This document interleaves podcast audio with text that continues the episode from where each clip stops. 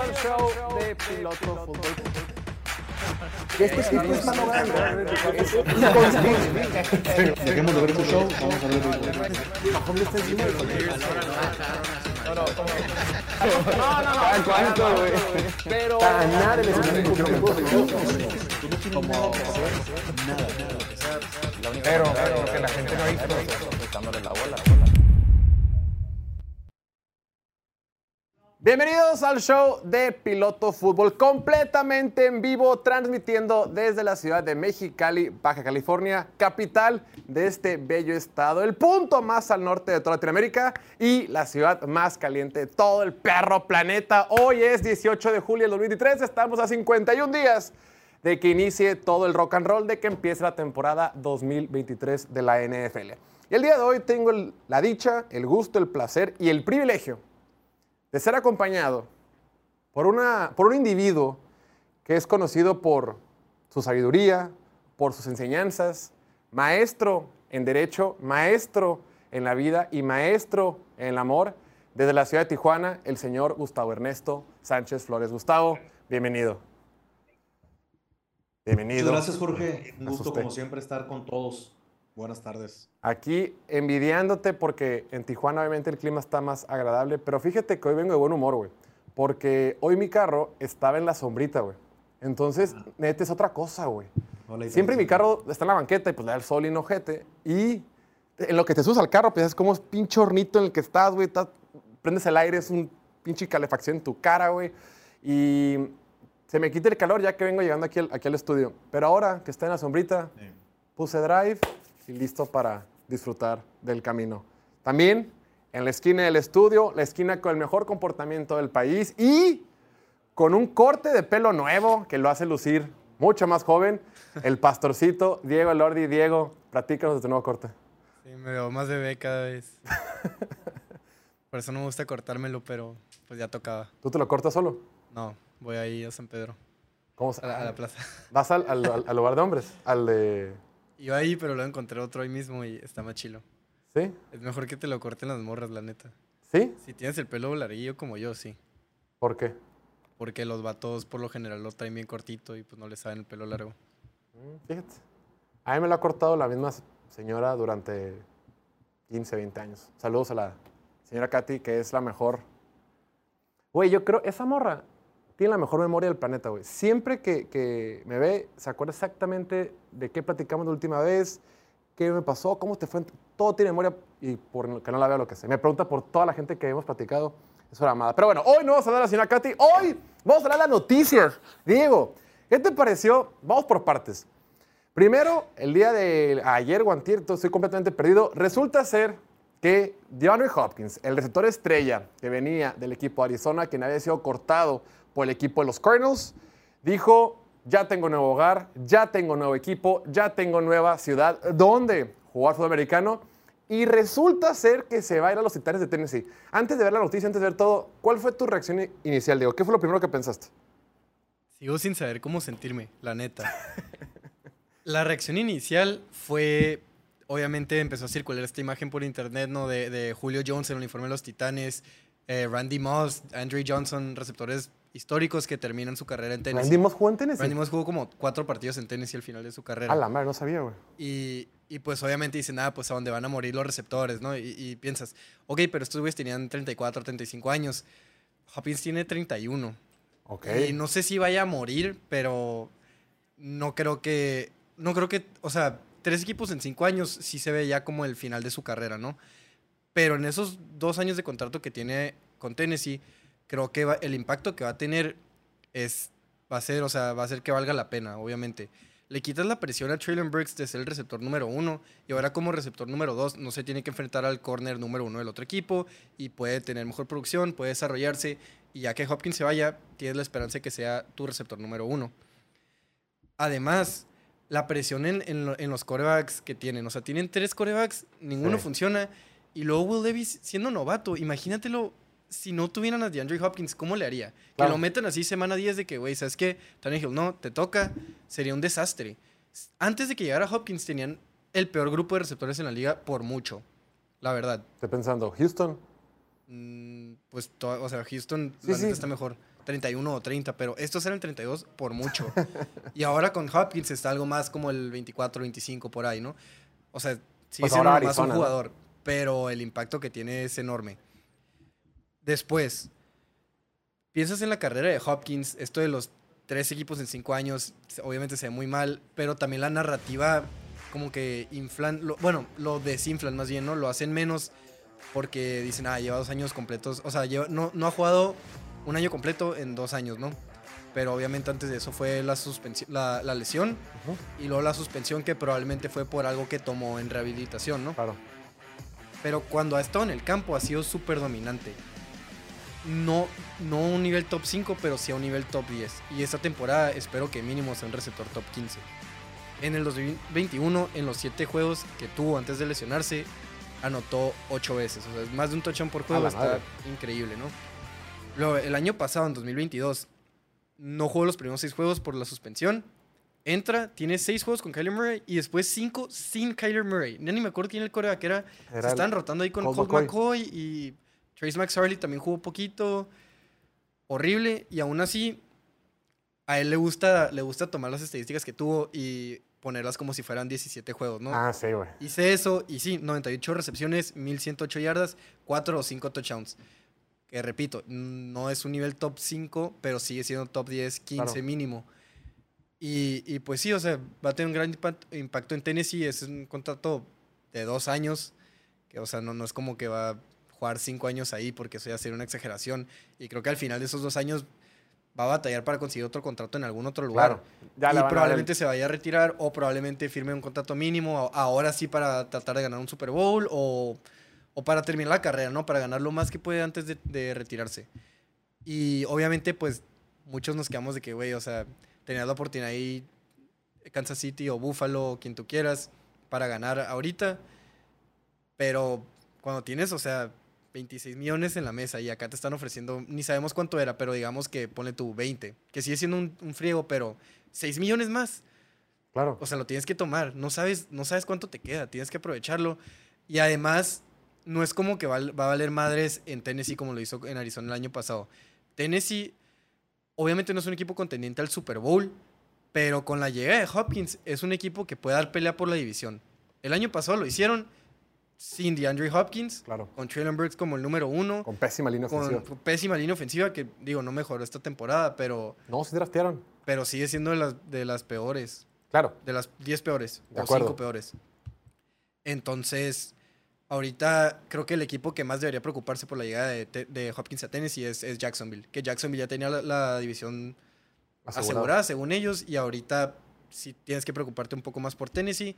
Y obviamente los demás equipos que ganaron este, Intercambio. este, eh, pues no, no fue un intercambio, esta, esta movida, pues fueron, o sea, todos los contendientes, ¿no? Porque dices, tú como, tú como Kansas City tenías miedo de que Buffalo lo firmara. Claro. Y al revés. Y Cincinnati también tenía miedo de que Kansas City o Buffalo lo firmaran. Todos ellos ganaron. El único que pierde aquí Arizona. es Jacksonville. Y Ah. Arizona, que, que, pues pierden a su receptor número uno, obviamente. Porque está en una especie de reconstrucción. Sí, Sí. como dices tú, es oportunidad para, para consagrarse para ganar un Super Bowl, pero también es la última oportunidad que tiene de firmar un contrato choncho. Vamos a ver, dice Ian Rappaport. Los Titans le están dando al receptor estrella Johnny Hopkins un contrato de 26 millones de dólares por dos años, con un, con un valor de hasta 32. Con incentivos, dijo la fuente. Obtiene una base de 12 millones en año 1 con la posibilidad de llegar a 15 millones. Ya después, en un tweet posterior, el tipo explica los incentivos. Con que llegue arriba de 90 y 95 atrapadas, creo, o 1050 yardas, sí, 1050, y- no sé, creo que son 1050 yardas, como 95 recepciones y X cantidad de touchdowns. Con que llegue a eso, los incentivos van a cumplir y está bastante alcanzable. Pero sí, recordemos que estos tipos, pues es su última oportunidad de hacer un contrato choncho. Vemos los problemas que hay en el mercado de la NFL. Tienes pocos años para hacer mucho dinero y sí quieres ganar Super Bowls, pero como dices tú, Jerry Hopkins por, eh, de seguro dijo, ¿sabes qué? Después peleo por un Super Bowl. Ya que haga un poquito más de lana, que me capitalizo un poquito más, voy a buscar un equipo contendente para ahora sí, con un contrato mínimo, eh, pelear por un campeonato. Porque recordemos que lo que se decía es que Buffalo le dijo, vente con nosotros, pero te vamos a pagar poquito menos. Y dijo Hopkins, ahí se ven, no gracias, mejor me voy con los titanes. Aquí la lectura principal que yo tengo son dos cosas. Número uno, que Titans por más que aquí los critiquemos, por más que creamos que tiene un mal equipo, por más que no tienen buena línea ofensiva, por más que el equipo en general no ha tenido, no tuvo un buen año en 2022, y con todo y que en papel no tenían coreback el año pasado, o sea, coreback para el futuro, aquí están diciendo de que aquí no vamos a tanquear, aquí no vamos a tirar la temporada a la basura solo por ir por un coreback en el próximo draft. O sea, aquí no vamos a tirar la temporada, no vamos a desperdiciar nada, vamos a seguir compitiendo, vamos a mantener un roster competente todos los años. Y creo que es parte de la filosofía o la forma de ser de Mike Vrabel. Mike Vrabel, exjugador, todo el mundo lo conoce por ser súper duro para entrenar, súper emocional, súper... O sea, dijo, aquí no lo vamos a rendir, aquí nadie se raja. Y dos, creo que este es el espaldarazo o es este apoyo o el voto de confianza que el equipo de Tennessee le da a Will Levis. Es decir, con Johnny Hopkins vamos a ser más competitivos y muy probablemente no terminemos como los peores equipos de la NFL. Entonces, muy probablemente no vamos a poder ir por un quarterback novato top el próximo draft. ¿Por qué? Porque ya tenemos a Will Levis. Entonces, como una juega de dos bandos, es decir, no, vamos a ser lo suficientemente competentes para no vernos tentados para ir por un quarterback el siguiente año. Y dos, si Will Levis es el titular esa temporada o la que sigue, pues ya tienen una mejor arma, ya tienen más- más opciones con qué trabajar. Entonces, es el voto de confianza, es el equipo de Tennessee diciendo, estamos contigo, Will Levis, aunque se ha reportado que en los entrenamientos, eh, de repente Malik Willis ha estado entrenando mejor, que Will Levis es como el tercer mejor quarterback de ese grupo, ese cuarto de quarterback que no es tan duro, pero bueno, vamos poco a poco, a final de cuentas se, se dice que tiene mucho talento. Mi Gus, ¿te sorprendió esta noticia? ¿La veías venir? ¿Te gustó? ¿Cuál fue tu lectura después de lo que sucedió? Sí, la verdad me sorprendió un poco. Eh, yo pensaba que iba a terminar en Kansas City con Patrick Mahomes. Está Eh, creo que genial, había un poquito de humo, ¿no? Al respecto. Pero la verdad es que ya cuando pasan un- unos días, unas horas, cuando procesas la noticia, como que empiezas a encontrar un poquito la lógica por ambos lados, ¿no? Pero Claro. creo que lo que hablabas de Mike Vrabel, creo que tiene mucho que ver. O sea, cuánto conocía tanto Nuke a, Vrabel y Vrabel al jugador en sus días en Houston, ¿no? Este, de saber qué tipo de, de- de atleta, de jugador. Que no entrena lo mucho, lo ¿eh? mueve, lo motiva. Dicen que a Mike Vrabel le importa mucho el entrenamiento y que sean güeyes súper disciplinados, súper estimados. Y todo el mundo sabe que Johnny Hopkins como que eso de entrenar no es así como lo que más le gusta, ¿no? pero pues algo tenía que saber, ¿no? O sea, algo tenía de insider information para saber, para poder darle el voto de confianza, pues a los directivos, ¿no? De, de que vayan a contratarlo. Y aparte de la desesperación, la situación de sus receptores, pues como decía Diego, es fatal. Ahora ya no está tan mal, pero bueno, este, fin de cuentas es una buena decisión para todos. Este, también permite a Traylon Burks a desarrollarse. Claro. Como mencionaba Diego, Chico Cuanco ya no tiene que ser la segunda opción. Ahora puede estar involucrado más en el juego aéreo como una pieza complementaria. Y también Will Levis, este, Ryan Tannehill, y pues también, o sea, toda la vida de DeAndre Hopkins, el quarterback que sea, la ofensiva que sea, el equipo que sea, siempre ha sido un receptor que busca ser el alfa, y ese era también un tema con, con Buffalo, ¿no? Lo que se rumoreaba con, con Stephon Diggs y, y el, todo el equipo. Entonces, lo que podemos esperar es que sea un receptor que va a estar comandando que unos 10 targets por partido, eh, en ese promedio más o menos. Entonces, pues en teoría va a tener, pudiera tener unos buenos resultados, este, complementar a Derrick Henry con el juego aéreo y el juego terrestre, o sea, complementarse como ofensiva. Entonces, sí tiene sentido, o sea, sí cuadra la, la decisión eh, para ayudarlos también. No olvidemos, una decisión, una división, perdón, débil. Aunque tengamos de favoritos a Jacksonville, no es una división fuerte que, que claramente uno sea superior al otro. Claro, tienes dos quarterbacks novatos, tienes al, al caso de, Tenne- de Tennessee, pues que no tiene un quarterback tan fuerte. Y pues Jacksonville, claro, aquí confiamos mucho en ellos, nos ha gustado bastante lo que hicieron el año pasado, pero pues solo han demostrado durante un año que es un equipo fuerte. Entonces sí, en general es una división débil. Y hablando de equipos débiles, o hablando de situaciones débiles con una sola estrella en el equipo, al menos en la ofensiva, tenemos que hablar de los Giants de Nueva York y este tema del mercado de corredores.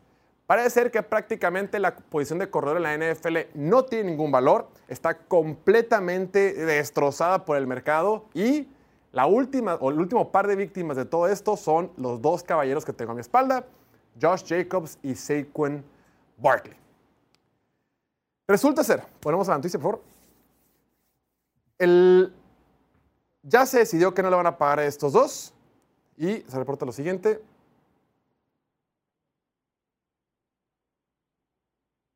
Tweet. Bueno.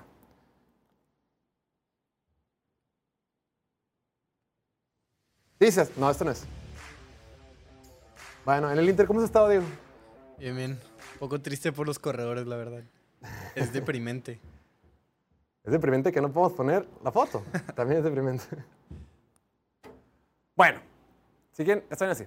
El punto es que ya se hizo oficial lo que se estimaba que para el, para el lunes a las 4 de la tarde, hora del este de Estados Unidos, ya no se puede extender a ninguno de los corredores. Dice, actualización, no habrá un acuerdo a largo plazo para los Giants.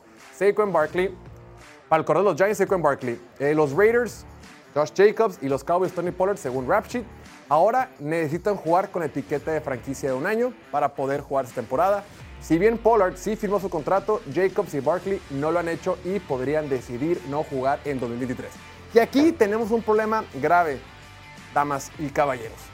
Los Giants, vamos a hablar primero de los Giants. Los Giants deliberadamente decidieron ponerse en esta situación. Si, se- si los Giants y Saquon Barkley están peleados, hay una, una relación con algo de fricción, lo que sea, es culpa completamente del gerente general Joe Shane de los Gigantes de Nueva York. Porque en su cabeza, él pensó que la decisión correcta era a Daniel Jones le vamos a hacer el contrato que nos pide, le vamos a pagar como un quarterback top en esta liga, como un quarterback top 12, como un quarterback caro en la liga, que es lo que cuestan, y a Saquon Barkley como es corredor no hay tanto pedo. Pero ¿cómo se te ocurre que al corredor, que, que vas a decidir por Daniel Jones en lugar de Saquon Barkley. A ver, Daniel Jones llevaba cuatro años en la NFL. Durante cuatro años te ha demostrado que no era un quarterback top. Tiene un buen año que coincide que es cuando Saquon Barkley tiene la mejor temporada de su carrera y decides destinarle la lana a Daniel Jones. Un Daniel Jones que tenía muy poco poder de negociación. Entonces, si los Giants están metidos en esta bronca, si los Giants tienen este problema donde Saquon Barkley está haciendo berrinche, que no quiere jugar bajo ese contrato, es culpa de ellos. Ahora, Saquon Barkley últimamente puede decidir no jugar y hacer lo mismo que hizo Le'Veon Bell hace como 4 o 5 años cuando salió de, de Pittsburgh hacia los Jets. Creo que a los Giants no les ha quedado claro que si fueron relevantes la temporada pasada en la ofensiva fue porque Saquon Barkley tuvo un temporadón. Claro, Daniel Jones mejoró, Daniel Jones tuvo ciertos... eh, sí, vimos mejoras también de él como pasador, como corredor, se sintió más tranquilo esta nueva ofensiva, pero quien era el quien causaba esa diferencia, quien era el arma letal del equipo de los Giants, era Saquon Barkley. Y ahorita que quiere que le paguen, ahorita que el tipo dice, güey, no quiero el contrato más grande de la historia para corredores, no quiero ganar más que Christian McCaffrey, no quiero hacerlo más grande, solo quiero que me den un contrato un poquito más a largo plazo, un poquito mejor de lo que me están ofreciendo. Los Giants le dicen, güey, lo sentimos, así funciona. Entiendo por qué lo hacen los Giants, entiendo por qué este es Saquon Barkley, pero a final de cuentas, quien termina perdiendo más es el equipo de los Giants. A final de cuentas, ¿quién te llena los estadios? ¿Quién te vende más jerseys? ¿Quién te hace que la gente se emocione por ver la ofensiva en el campo? Es Saquon Barkley, es la estrella que ha tenido este equipo los últimos 4 o 5 años. Y ahora si lo quitas, y ahora el tipo tiene la decisión de jugar o no jugar. A todo esto, amigos, ¿qué opinas de que al, al parecer el mercado de corredores no está, pues ya nadie les quiere pagar? Una triste y dura realidad para el mercado de todos los corredores. Eh, Me llamó muchísimo la atención ver eh, los corredores el día de ayer en redes sociales, sobre todo en Twitter, salir a, a vocear su opinión, ¿no? O sea, decir que es una tristeza ver la situación actual, el estado actual de los corredores, el mercado, la economía de los, de los corredores, donde el líder de yardas terrestres en la temporada, Josh Jacobs, y el alma y corazón de la ofensiva de los, de los Giants, perdón, en Nueva York, no pueden tener un contrato ni siquiera a largo plazo, a mediano plazo con su equipo. Entonces, te habla la realidad de la NFL, de cómo, de cómo opera la liga, de buscar novatos o buscar corredores de bajo perfil, donde puedan pagarles poco, exprimir todo el valor que puedan de estos jugadores y dejarlos ir. Y, que, y el siguiente, y el siguiente, y el siguiente, y el siguiente. Por eso estamos viendo, creo que muchos jugadores en high school, en Pop Warner, diferentes, ya hasta Pop Warner, o sea, que no quieren jugar corredor, quieren jugar Claro. receptor, línea defensiva, quieren jugar eh, corner o tight end, lo que sea, quarterback sobre todo, pero lo que sea, hasta tackle, lo que sea, línea ofensiva, pero no corredor, porque no hay dinero en esa posición. Hoy por hoy sigue siendo una posición importante. Tenemos todos los números estadísticamente, tenemos toda la información que tú quieras, que es que en el Super Bowl pasado los Chiefs no tenían ningún corredor, que los Eagles tenían a Miles Sanders, que todos tus corredores anteriormente. Estoy de acuerdo, pero, pero creo que es caso por caso. O sea, no, no puedes decir todos los equipos se tienen que regir de la misma manera para poder armar el mejor roster posible. No es el Claro. caso de los Giants. O sea, si le quitas a los Giants Saquon Barkley, ¿qué crees que va a pasar? O sea, van a tener un frente, van a enfrentarse contra Daniel Jones ahora se va a enfrentar contra siete jugadores que están cubriendo eh, para el pase, en vez de a lo mejor, no sé, seis o cinco en un dado caso. O sea, cambia toda la dinámica para la ofensiva. Co- Completamente de acuerdo. O sea, ya no hay lana para los corredores. Y esto es, esto es, se debe a que la liga está cambiando. Ahorita la liga se rige por los. La liga es corebacks, corebacks, corebacks. El juego aéreo, puntos, explosiones, bombazos, todo eso. Ahorita eso es lo que vende. Ahorita es el, el- rumbo que está tomando la liga. Eh, Las reglas están hechas para que se beneficie a los corebacks. Ve nomás ese tweet que puso Ari Madoff. Dice: Corredores veteranos este offseason. Número uno, digo, quienes redujeron el salario, Joe Mixon y Aaron Jones. Cortados, Ezekiel Elliott, Dalvin Cook, Leonard Fournette. Etiquetado, jugador franquicia pero sin contrato nuevo. Saquon Barkley, Josh Jacobs, Tony Pollard. Quería nuevo contrato. No, a ver. Bueno, eso también, está bueno, pero menos terminó el pasado.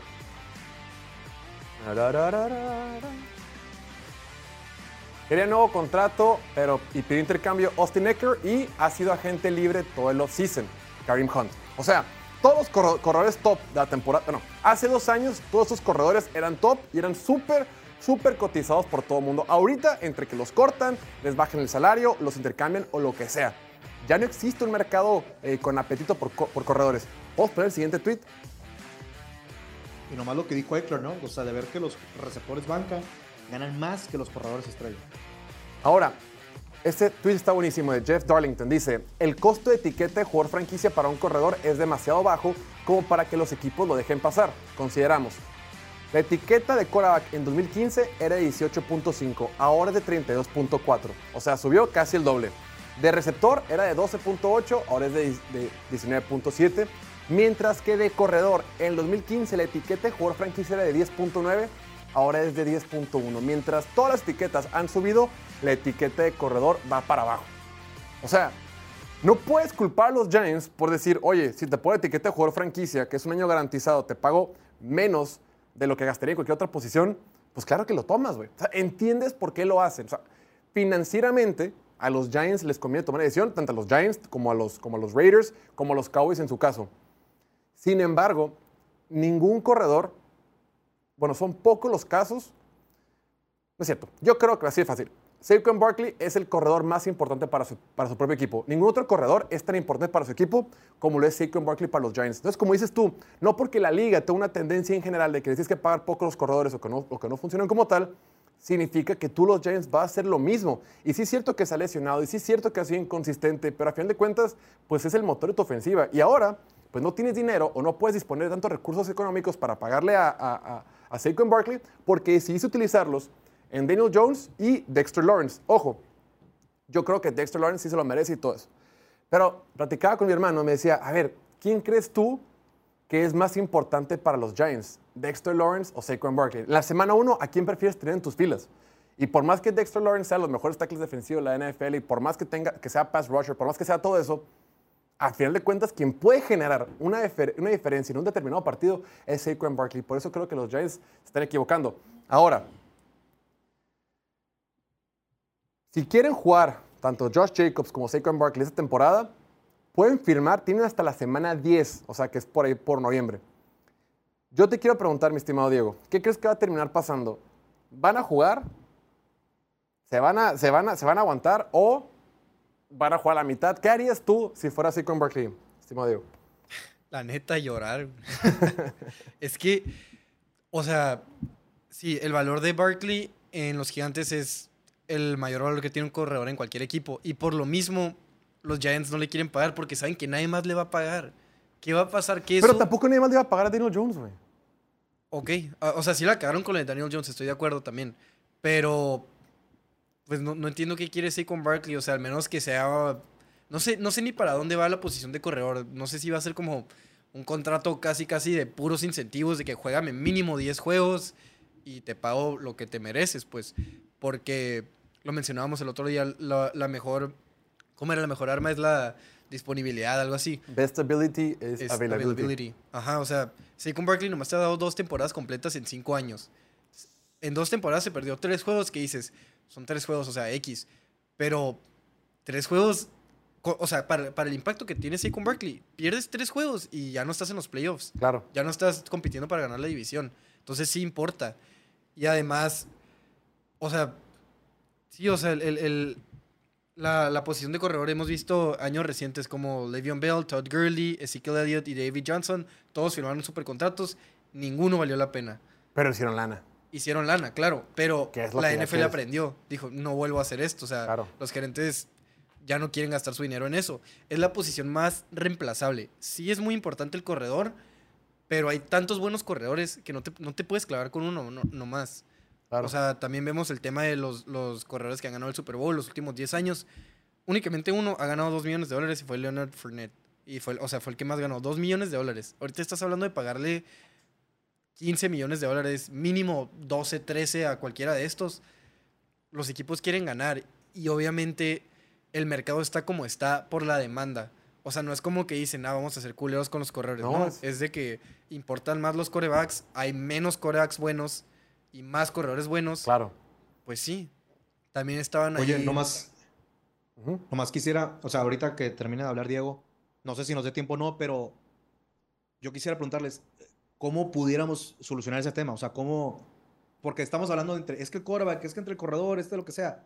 Creo que tenemos que verlo desde una óptica más, más atrás, o sea, más arriba, un- un- o sea, elevar el problema y hablar de la diferencia de la NFL con las otras ligas profesionales. Número uno, el salary cap, o sea, que tengas un, que tengas un tope salarial que te diga, no, es que, que si los Cowboys este, quieren ir a contratar a los mejores jugadores de los mejores de los mejores. Bueno, o sea, ya es, vamos al, al tema estructural, ¿no? O sea, y también que el contrato estás hablando, colectivo de jugadores te siga permitiendo que exista la figura del franchise tag. O sea, no, creo que de ahí es el problema, pues. Eso y que, no, y que exista un tope salarial. Ese es el problema con, con ahorita, con la situación de corredores. Porque unas posiciones se sacrifican por otras. En Claro. cambio, si tú permites que, los, que la gente gaste lo que quiera gastar con los jugadores que quiera gastar, no tendremos esta discusión. No, claro, pero, este va- es un Va tema. a ser un tema, va a ser. No, pero por- la NFL es tan buena y tan competitiva porque tiene un tope salarial, güey. O sea, le quitarías. Sí, lo o mejor sea, que tiene. No- no puedes que siempre serían muy buenos y unos que siempre serían Por eso, malísimos por eso es tan no podrían exitosa la NFL. Por eso es mucho más vista que cualquier otra liga de, de Estados Unidos. Ahora, lo que dice Diego es interesante. Creo que lo que tiene que ser son contratos con incentivos, güey. Eh, ¿Sabes qué? Tu contrato es de 16, de 16 millones de dólares al año, pero tienes que garantizarme que juegas. En vez de que te lo pongan en yardas y en recepciones y en touchdowns, como el caso de Johnny Hopkins que ahorita vimos, que te lo pongas mejor en juegos, para- juegos jugados. Y ahí sí, un contrato base y demás. Y- inclusive lo decía Josh Jacobs y lo decía Saquon Barkley, no queremos resetear el mercado, no queremos hacer un nuevo mercado, no queremos romper el mercado que ya estaba. Simplemente queremos que nos paguen un poquito más o que nos den un poquito más de longevidad. Ahora, yo creo que, y luego Josh Jacobs dijo en la semana, muchas veces tienes que hacer cosas no por ti, sino por los que vienen detrás de ti. O sea, está hablando como que él se calificaría o de entender como que él podría no jugar la temporada. Pero a ver, güey, hablando lo hemos hablado, la temporada, la carrera promedio de un jugador de NFL dura tres años, en promedio. Si eres corredor, en promedio dura todavía menos. Claro que no aplica para los que son superestrellas, las superestrellas por lo general juegan más tiempo. Pero esos tipos tienen poco tiempo para hacer mucha lana y cuando eres corredor, no sé si te puedas dar el lujo de no jugar una temporada, güey. O sea, porque es un corredor. Tu, tempora- tu, tu carrera en NFL dura muy poco y encima te quieres dar el lujo de un año no ganar 10 millones de dólares. Creo que tienes que jugar, güey. Sin llorar, güey. Sí, la neta. Y no es como que no les están pagando. Tienen la, la etiqueta del jugador franquicia, que son casi 11 millones de dólares.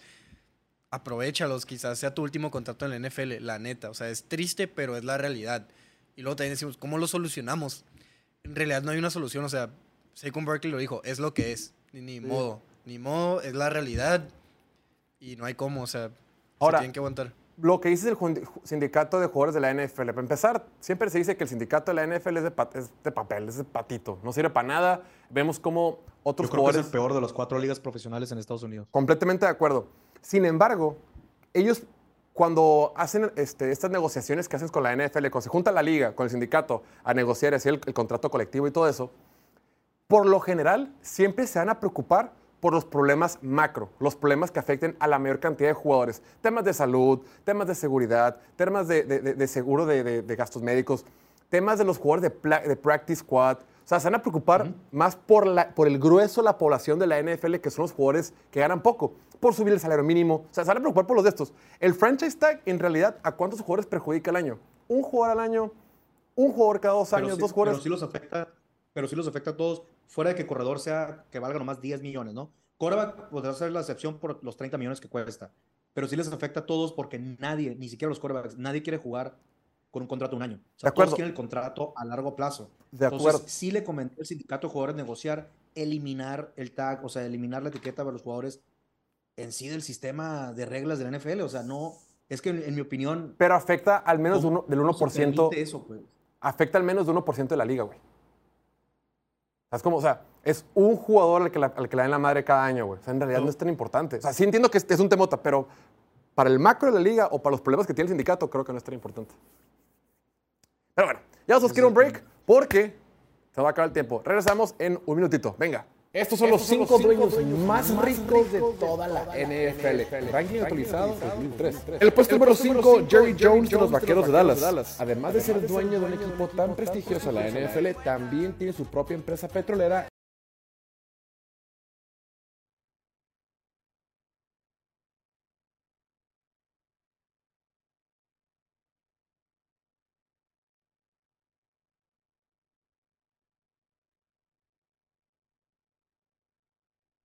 $15 mil millones de dólares. El número 3, David Tepper de las Panteras de Carolina.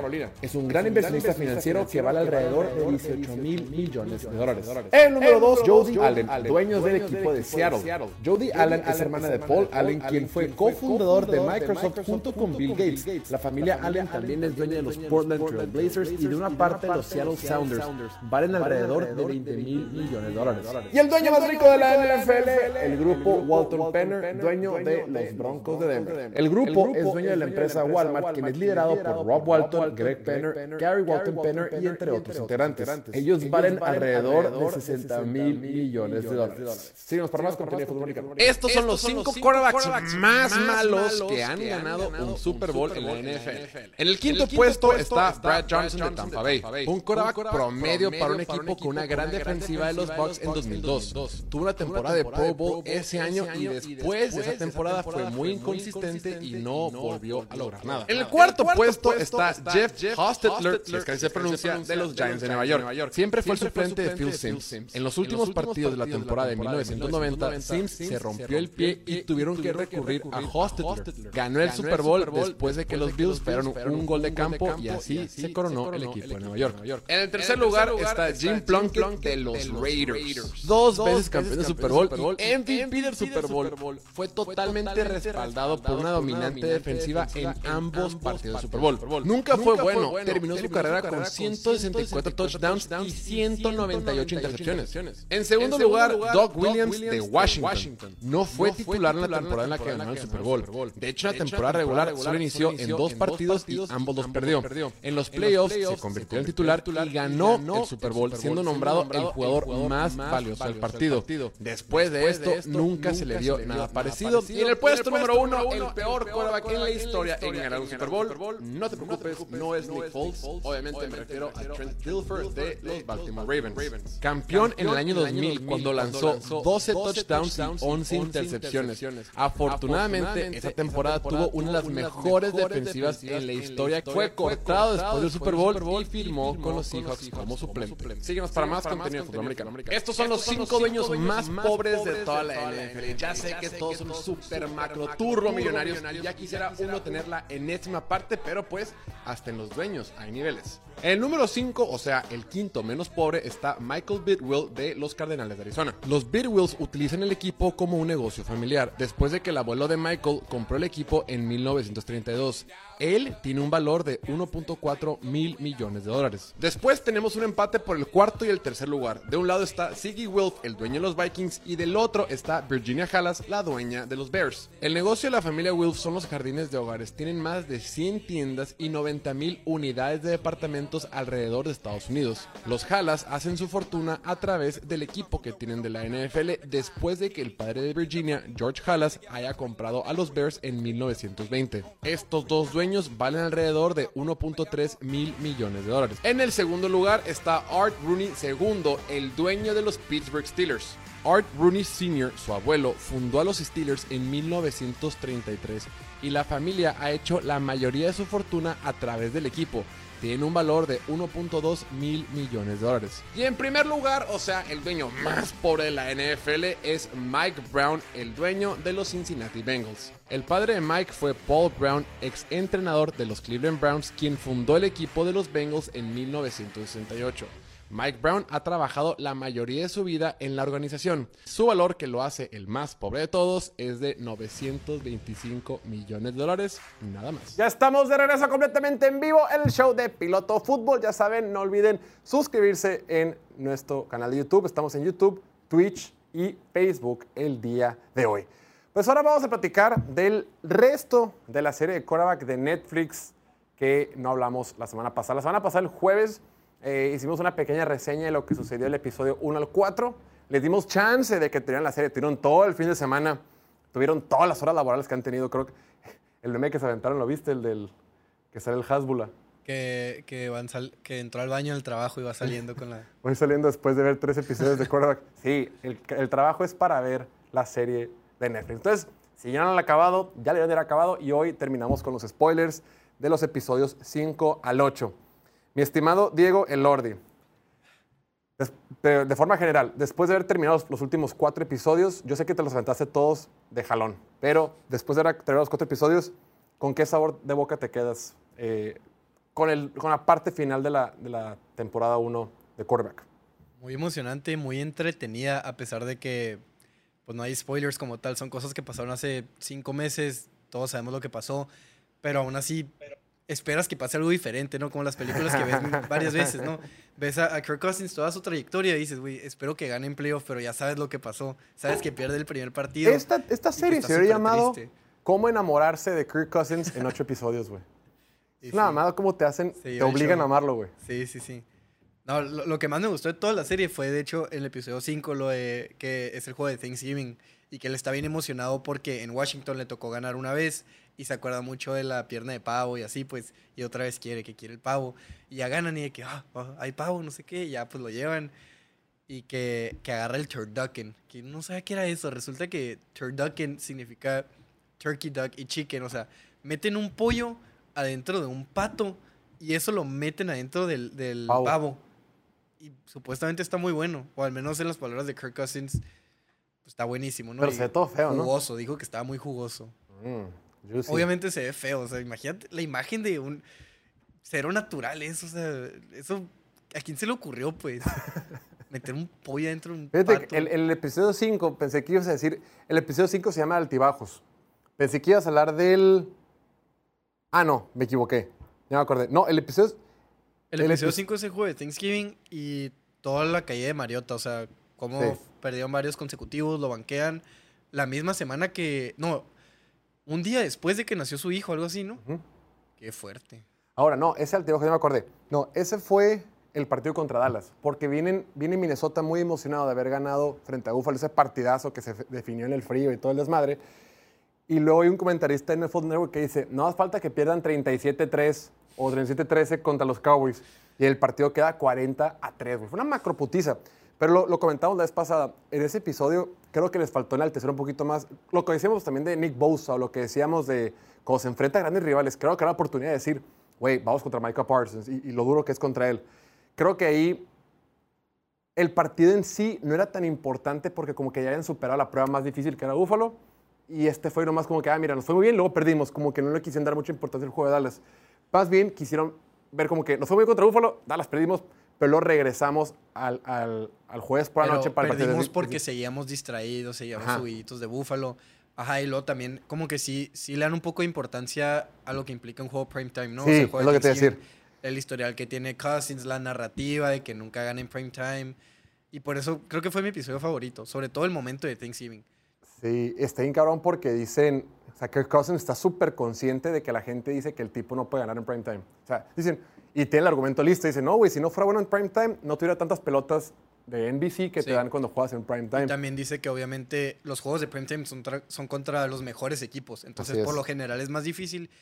Y si bien ha perdido muchos, no siempre es su culpa, o sea, ha tenido defensivas históricamente malas. Claro. O sea, tampoco es como que juega excelente. Sí ha tenido juegos malos, pero por lo general la ofensiva hace su parte y la defensiva pues queda debiendo.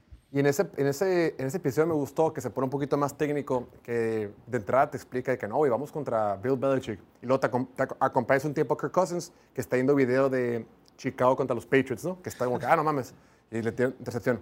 Pero luego durante el partido, eh, la última serie con la que anotan y terminan ganando, dice, creo que conecta con Justin Jefferson y dice, vamos a hacerlo tempo, o sea, sin, sin reunión, ofensiva sin reunión, porque necesito que estén en cobertura hombre a hombre. Porque como estaban, no quiero que sustituyan, no quiero que pase nada, quiero que se mantengan en defensiva hombre a hombre. Muchas veces, cuando las ofensivas no tienen tiempo de, de hacer un huddle, de juntarse, eh, juegan hombre a hombre porque es lo más fácil, porque no requieres comunicación. Recordemos que las defensivas complejas, pues tienes que ponerte de acuerdo qué va a hacer el safety, qué hacer el corner, quién va a cubrir lo que sea. Pero como estás en, en ofensiva apresurada, pues tienes que jugar hombre a hombre porque, si- ¿sabes qué? Cada quien cubra el suyo, güey. Es un poquito más fácil y no requiere comunicación. Y ahí ya había, ya había encontrado que Aaron Tillen, si le pone el hombre a hombre, iba a ser una ruta que le iba a gustar. Entonces se da cuenta que va a ser hombre a hombre y sabes que no, vámonos rápido, vámonos rápido. No queremos que sustituya, no queremos que cambie nada. Otra vez, se planta, encuentra a Aaron Tillen, touchdown y con eso gana el partido. O sea, te das cuenta de todos los asegúnes que pasan y las decisiones que tienes que tomar en momentos tan críticos y que son demasiado rápidos. Pero ese episodio lo volví a ver hoy rápidamente en la mañana porque los vi toda la semana pasada y no me acordaba, ¿no? Volví a ver y no, no- me seguía sin acordar, amigos, tú que sí los viste todos. Ahí es cuando pa- pasan el partido que juega Carolina contra Atlanta, güey. El partido donde Carolina hace un comeback y al último el DJ Moore la atrapa, Ah. ganan, se quita el casco, empieza a festejar. El quitarse el casco implica que los hacen 15 yardas para atrás en el punto extra. Y cuando llega, creo que era el Piñero, no sé quién era. ¿Quién sabe quién era? Patea y la falla. Con eso se van a tiempo extra y por eso gana Atlanta. Y dije yo, no mames, no me puedo acordar. ¿Te acuerdas de ese partido, amigos? Juegazo, cabrón. Un juegazo. este... ¿Se acuerda, güey? No, sí me acuerdo. De hecho, fue cuando lo cortaron a Piñero por ese desmadre de fallar la patada. Se hizo una Digo, no era la primera vez que fallaba, pero se hizo ya toda una, una campaña de... contra él en redes sociales. Pero sí, fue lo que le, abrió la puerta pues, a Atlanta de ganar el partido. Y me acuerdo que hablábamos que si debería ser un castigo no celebrar de esa manera por quitarse el casco. O sea, tomando en contexto, ¿no? La situación del partido, etcétera. Yo, por supuesto, a favor de mi bebé DJ Moore. O sea, yo decía que era inocente el celebrar de esa manera. Pero bueno. Sí, es que no, no puedes no quitarte el casco, güey. La neta, la emoción que conlleva esa jugada fue una mamada, güey. Porque era Hail Mary, güey. Con la- PJ Walker, o sea, era que Con segundo, PJ tercer, Walker, con tu tercer coreback. Sí, güey. La madre. Y también De salió ahí la, la estadística que fue uno de los pases más largos en la historia del NFL. Para Ah, un coreback tercer cuadro, o sea, imagínate si le echara todos sus huevos el Mahomes en un juego. Oye, y luego sale. Es que Atlanta, neta, qué manera, güey. Gana de pura cagada contra los Panthers, güey. Pero después, la semana, creo que la siguiente pierde contra Chargers. Ese partido contra Chargers, hubo un fumble raro, ¿te acuerdas, Gus? El de Khalil Mack y Drake London. Ajá. Creo que iba- a ser el comeback Atlanta. Y al último. No. Iba, iba ganando Atlanta. Y creo que con ese fumble recuperan los Chargers y luego anotan un field goal, una cosa así, güey. No, yo- pero hubo otro, ya me acuerdo cuál dices. Hubo otro en Atlanta, sí estaba tratando de ganar el partido y creo que hubo un fumble raro con el corredor entre el cambio quarterback y corredor y perdieron como 20 yardas en esa jugada.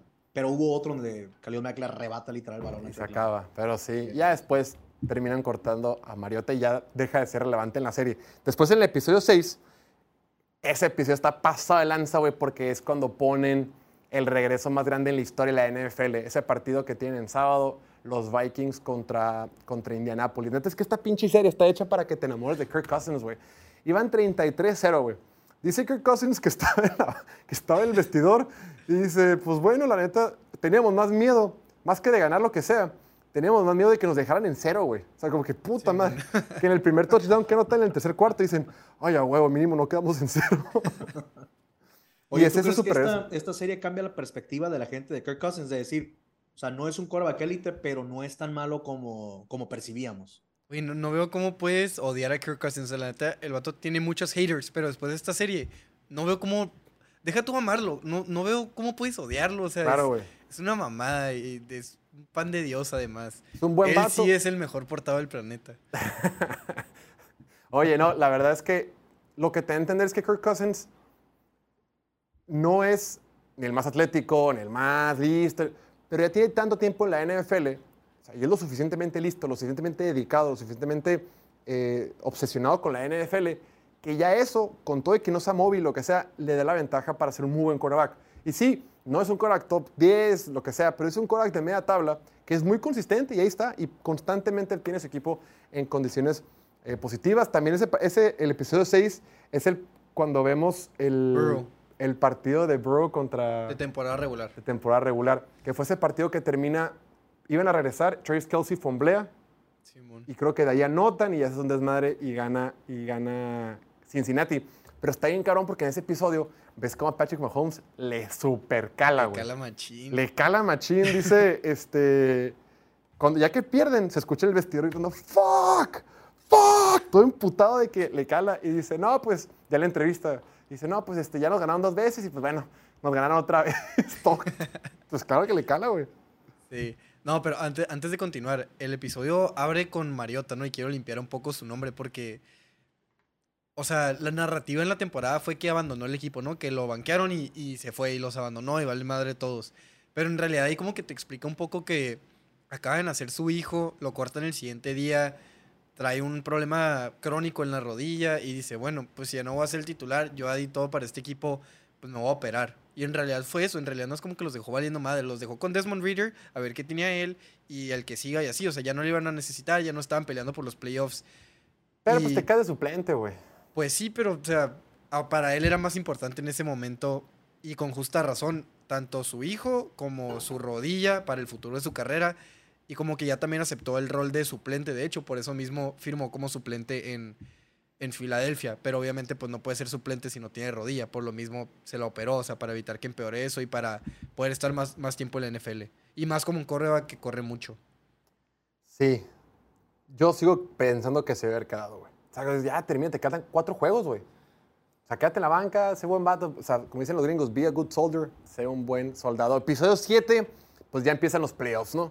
Vemos, bueno, primero el partido de Minnesota contra los Giants de temporada regular, que ganan con un pase de touchdown al final de Justin Jefferson, pero pues llegan los playoffs y todos sabíamos cómo iba a terminar. La neta, todos viendo la serie, yo me acuerdo que ese partido quería que los Giants porque también me gustaba lo que están haciendo. Era cuando me caían bien los Giants, o cuando me caía bien Daniel Jones, cuando ganaba poco y era ahí, me confiaba en él. Y este, y ves cómo el vato quiere ganar, güey. Lo que más me llama la atención, güey, es que no tengan chofer, güey. ¿Verdad? O sea, después del Odio. juego, tanto el, el Mahomes como chofer. Cousins. O sea, se acaba el juego y manejan ellos a su casa. Todos puteados Sí, acá. y luego tampoco tienen, o sea, ellos sacan la basura, ellos limpian el garage. Bueno, de hecho, no lo limpian. Creo que era, no me acuerdo si era Mahomes o Cousins, que lo tenía bien sucio así. Sí, sí. Típico, típico garage gringo lleno de cajas, De bicicletas. otro refri afuera, bicicletas. Ni meten el carro ahí. Sí, me, me risa porque, número uno, Kirk Cousins, güey, es de los, más- los quarterbacks que más dinero ha ganado en la NFL, ya lo hemos platicado que gana un chorro de lana. Sí, es austero y todo, pero oye, te- vienes de jugar de playoff, eres multimacro turbomillonario, güey, chofercito, güey. Y luego llegan y la esposa, oye, hemos sacado la basura. Bro, ¿qué pedo, güey? ¿Qué estás haciendo? Sí. No, en, este el episodio 7, que es el, el juego, pues los playoffs, el primer juego de playoffs para cada uno, que es el que pierde Kirk Cousins, eh, ronda de comodín, y luego el que gana Mahomes, el divisional, que se lesiona. Sí. Güey, la pinche esposa. Eso lo, lo apuntado, güey. Qué castre da pinche esposa, güey. Lo hacen adrede. Yo, yo estaba viendo, me dice mi canal, güey, es adrede, güey. O sea, lo hacen, Creo. lo hacen para que te, para que generar esto, güey. Para que la odies más. Pues para que se hable, para que genere... Sí, acuérdate que la serie tiene que generarte emociones, güey, positivas, negativas, de cualquier- tiene que generarte emociones. Y esa esposa de que le empieza, lo que dices tú, que le empieza a pegar al vidrio, empieza a gritar. No, no, no.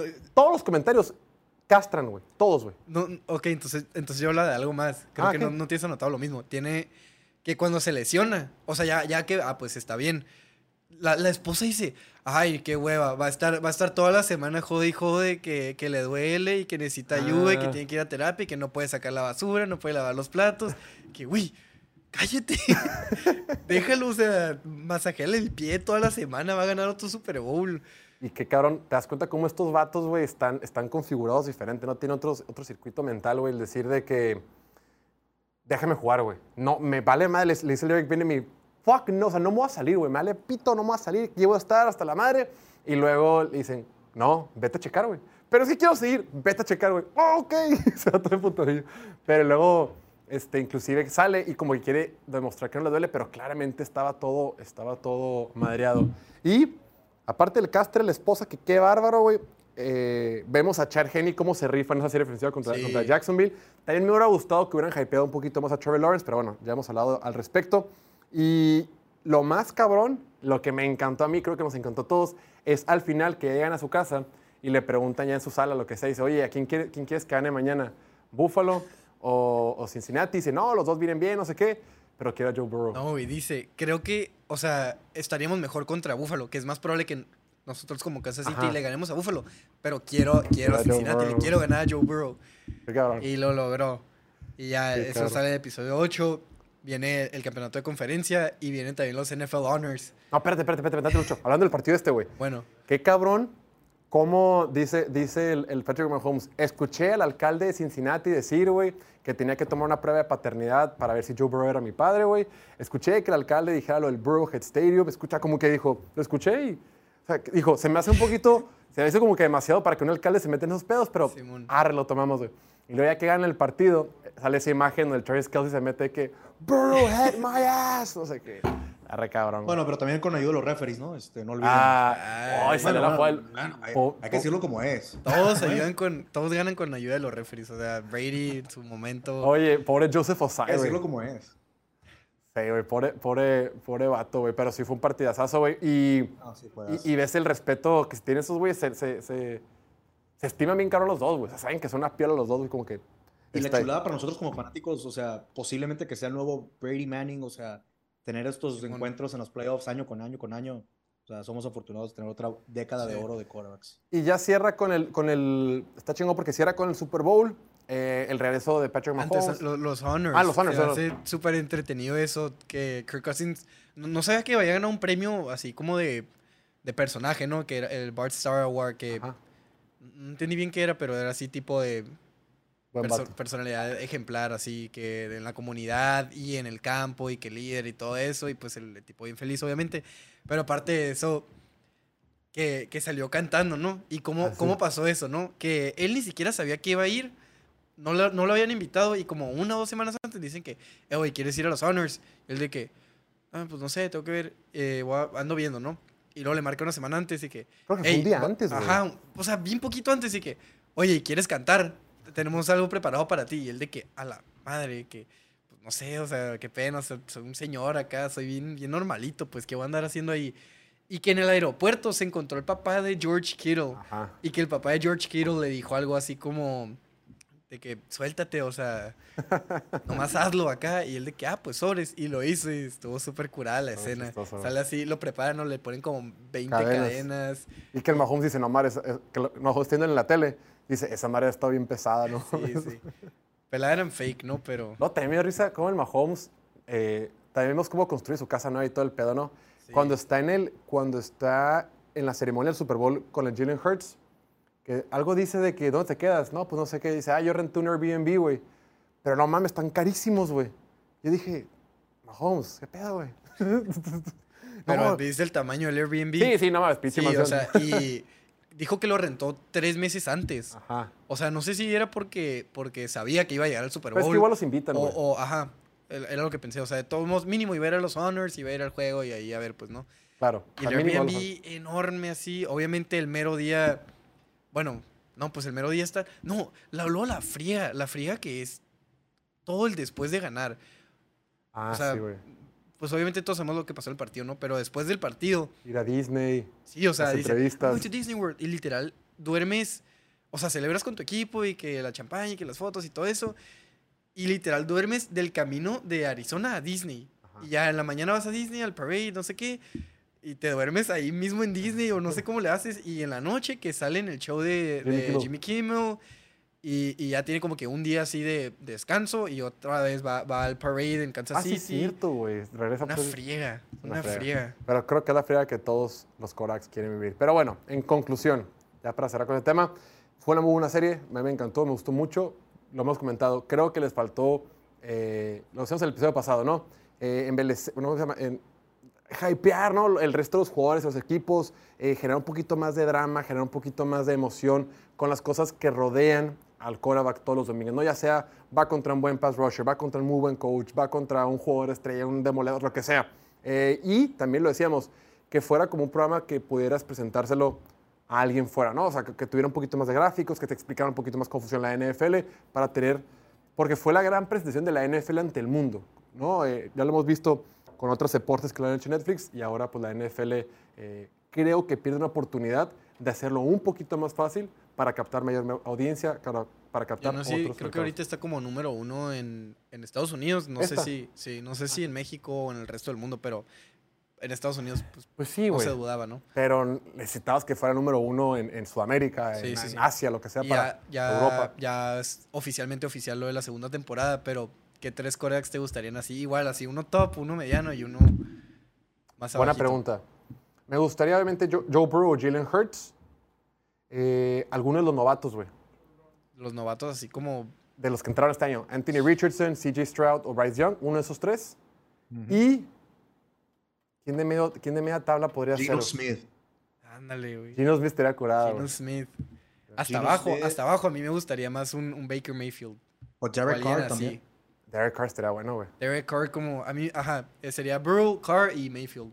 Pero es que Mayfield a lo mejor ni es titular. Pues sí, pero te va a dar un chorro de contenido. Claro, puede bastante ser, contenido. pero Bryce Young o Anthony Richardson estaría fabuloso también. Es que se me hace que para los novatos, para ellos sí es distracción, porque ellos todavía tienen mucho que aprender. O sea, no, no están para andar enseñándole al mundo lo que hacen, cuando ni ellos saben Cuando ni todavía. saben qué están haciendo. Sí, o sea, ahorita es entretenido porque Cousins ya sabe lo que Justin hace. Fields. Incluso Mariota sabe lo que hace. Justin Fields puede estar padre, güey. Eh, puede No. ser. No es novato, pero uno que también tiene que comprobarse, ¿no? Ante la liga otra vez. O sea, aunque ya lo hizo el año pasado, ¿Cómo o correr? sea, otra vez. En otro, fantasy. Otro año armar y armar y Exacto. O sea, armar lo que ya empezaste, continuarlo, ¿no? Entonces creo que también pudiera ser interesante esta perspectiva de Fields. Es alguien que- bueno, sí, prefiero Joe- sí, Joe Burrow. Joe Burrow de cajón y Gino Smith. Esos dos me encantarían, güey. Pero bueno, Ya veremos. Ya, todos quieren un pequeño break y al regreso vamos a hablar de las ofensivas 2023. Regresamos en un minutito. Venga. Los Delfines de Miami tienen la ventaja de local más peculiar de toda la NFL. Escucha esto. En 2015, el dueño de los Dolphins quería que Miami fuera la sede del Super Bowl, pero su estadio en ese entonces era increíblemente viejo y se estaba deshaciendo. Entonces decidió invertir 500 millones de dólares en renovaciones y tan solo tres años después recibieron el Super Bowl 54. Pero fuera de su sueño de tener el Super Bowl, los delfines le instruyeron a los arquitectos que hicieran las renovaciones de tal forma que su banca esté cubierta en sombra, mientras que la del equipo visitante esté bajo el sol.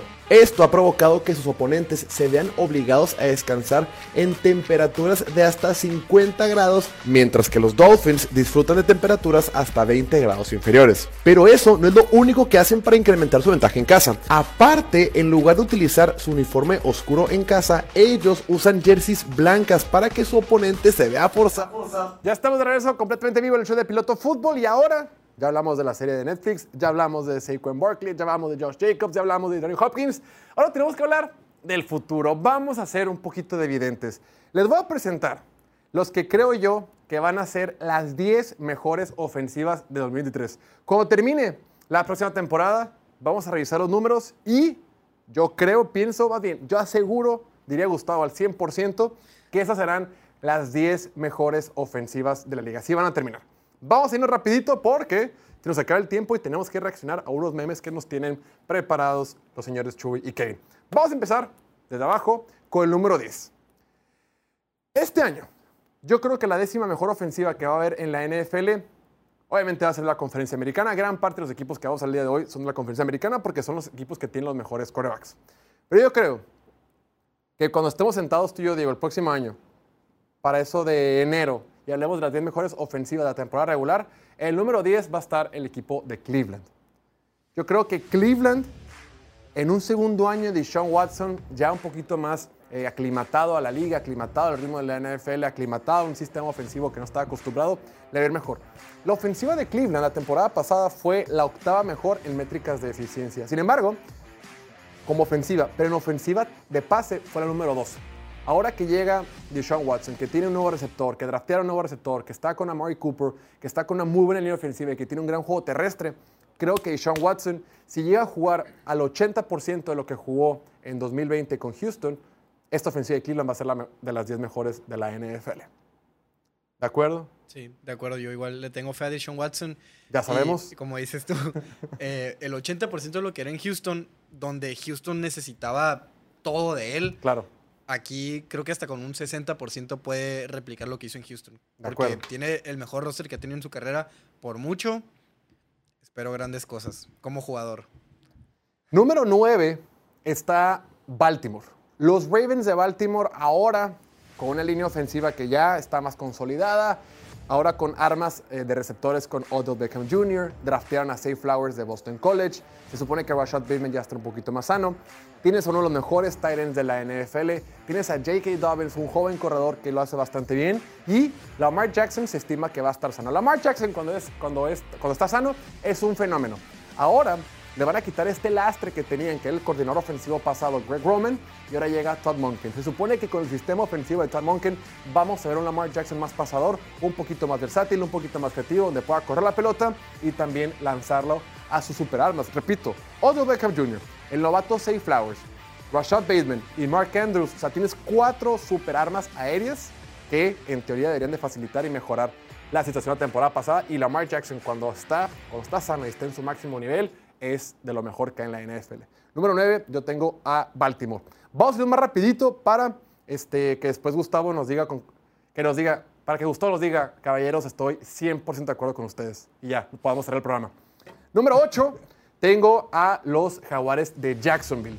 Eh, hemos comentado hasta el cansancio, ¿no? Trevor Lawrence está convirtiendo en uno de los mejores quarterbacks de esta liga, los mejores quarterbacks en la NFL.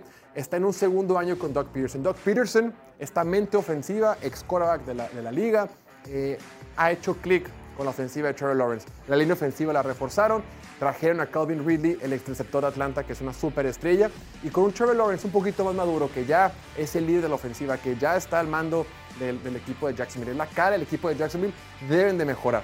La temporada pasada, Trevor Lawrence fue el sexto quarterback que más pases le soltaron, porque no tenía armas, porque sus receptores era una mezcla de Say Jones, ¿cómo se Say, Jones, Say Christian Jones, Kirk, Christian Kirk y Evan demás. Ingram. Evan Ingram. Ya firmaron a Evan Ingram, que también tiene el problema de etiqueta por franquicia. Es un muy buen tight end, que es más como un receptor pesado, pero es una ofensiva que debe mejorar en 2023. El número 7 tenemos a los 49ers de San Francisco. Creo que ahora Kyle Shanahan, con una off-season completo, que va a tener a Christian McCaffrey, se va a acabar la liga, güey. Creo que lo que va a poder hacer Kyle Shanahan con Christian McCaffrey es así que se siente en su oficina, que descanse y diga, a ver, ¿qué podemos hacer tan loco con este güey? ¿Qué tanto lo puedo mover por todas partes? ¿Qué puedo hacer con los receptores que tenemos? Con el gran Tyrant. Y, decía Gustavo, probablemente el quarterback titular sea Sam Darnold. Sam Darnold puede moverse. Se les olvida que Sam Darnold es bastante atlético.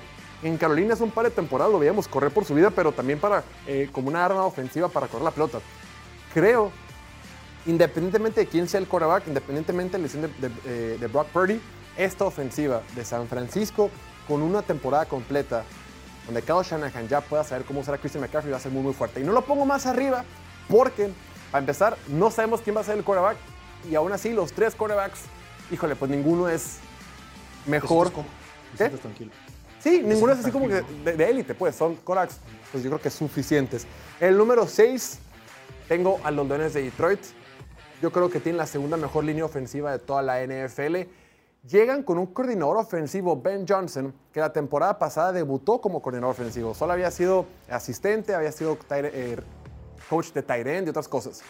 Pero él entró a la liga, es la perdón, él entró a- al puesto y empezó con Jared Goff. Y Jared Goff ha sido muy abierto al respecto. Jared Goff ha dicho cómo eh, el haber estado con Ben Johnson le ayudó mucho a tener un temporada. La temporada pasada, recordemos cómo Detroit ponía puntos al loco. Fue los equipos que más puntos anotó en toda la NFL. Ahora Ben Johnson, ya con un año de experiencia en el puesto, ya con un poquito más de madurez, ya con un sistema ofensivo, con una muy buena línea ofensiva, y, creo que van a tener un muy buen año. Estaba revisando. Ben Johnson, bueno, estos últimos meses lo, lo entrevistó Houston, lo entrevistó por ahí Denver, lo entrevistó, le iba a entrevistar a Arizona para ser el head coach, pero el vato dijo, ¿saben qué raza? Me gusta lo que hay aquí en Detroit, me quiero quedar un año más. El vato salió del, del- del- de- de- eh, estudió en Carolina del Norte. El vato es matemático y de ciencias computacionales. Puto genio, güey. Está re cabrón. Pero bueno, Futuro head coach de mis Chargers. fu- futuro head coach. De algún equipo. A ver si no le pasa como Baron Leftwich, porque recordemos que Baron Leftwich el año pasado también decíamos, ay, es muy buen coordinador ofensivo, va a ser head coach.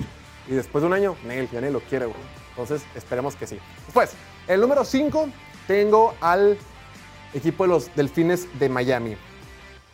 Siempre y cuando Tua esté sano, esta ofensiva va a ser imparable. Ahora que la defensiva va a mejorar, creo que la ofensiva va a jugar con poco presión, va a, va, va a tener mucha ayuda de su defensiva que no tuvo el año pasado. Ya tienen un nuevo coordinador defensivo, tienen armas como se trajeron a Jalen Ramsey, firmaron a un linebacker y demás. Entonces creo que por ese motivo la ofensiva va a estar más cómoda. Tienen unas super armas. Si tú estás sano, ha demostrado que funciona muy bien. Va a ser el segundo año en ese sistema. Lo veíamos en la serie de Netflix. Kirk Cousins explica lo difícil que es entrar a un sistema nuevo. Por más que tengas experiencia, por más que tengas muchos años en la NFL, un sistema nuevo, un coach, un coordinador ofensivo, un libro de jugadas nuevas es bien difícil de aprender y toma muchísimo esfuerzo. Ahora tú, Tagovailoa, dice, ah, ok, ya tengo un año bajo este sistema de Mike McDaniel, que es el sistema similar o muy parecido a lo que sea que Shanahan. Creo que en el segundo año le va a entender mejor, se van a maximizar más sus aptitudes y los veo teniendo un muy, muy buen año. Número 4, eh, Filadelfia. Creo que esta va a ser la mejor ofensiva de la, de la conferencia nacional. Tiene la mejor línea ofensiva de toda la NFL. Contiene una muy buena línea ofensiva. Las demás cosas, por lo general, salen bien. Súmale las superarmas que tiene. Tienen los mejores talentos de la liga. Se trajeron un buen corredor con DeAndre Swift y Jalen Hurts año con año mejora como pasador. La única duda que tengo con Filadelfia y por poco los ponía más abajo y por ese motivo no los puse más arriba es que van a estrenar coordinador ofensivo.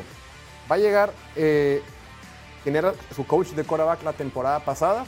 Ya se fue Shane Steichen. Shane Steichen, quien fue gran parte responsable de que la ofensiva fuera tan versátil y haya mejorado tanto con Jalen Hurts. Pues ahora Shane Steichen, el coordinador ofensivo, está con Indianapolis y van a estrenar a un coordinador ofensivo sin experiencia llamando, mandando jugadas. Vamos a ver eh, cómo le va. Aún así, creo que el piso, las bases, las herramientas con las que va a trabajar son demasiado talentosas como para que le vaya mal.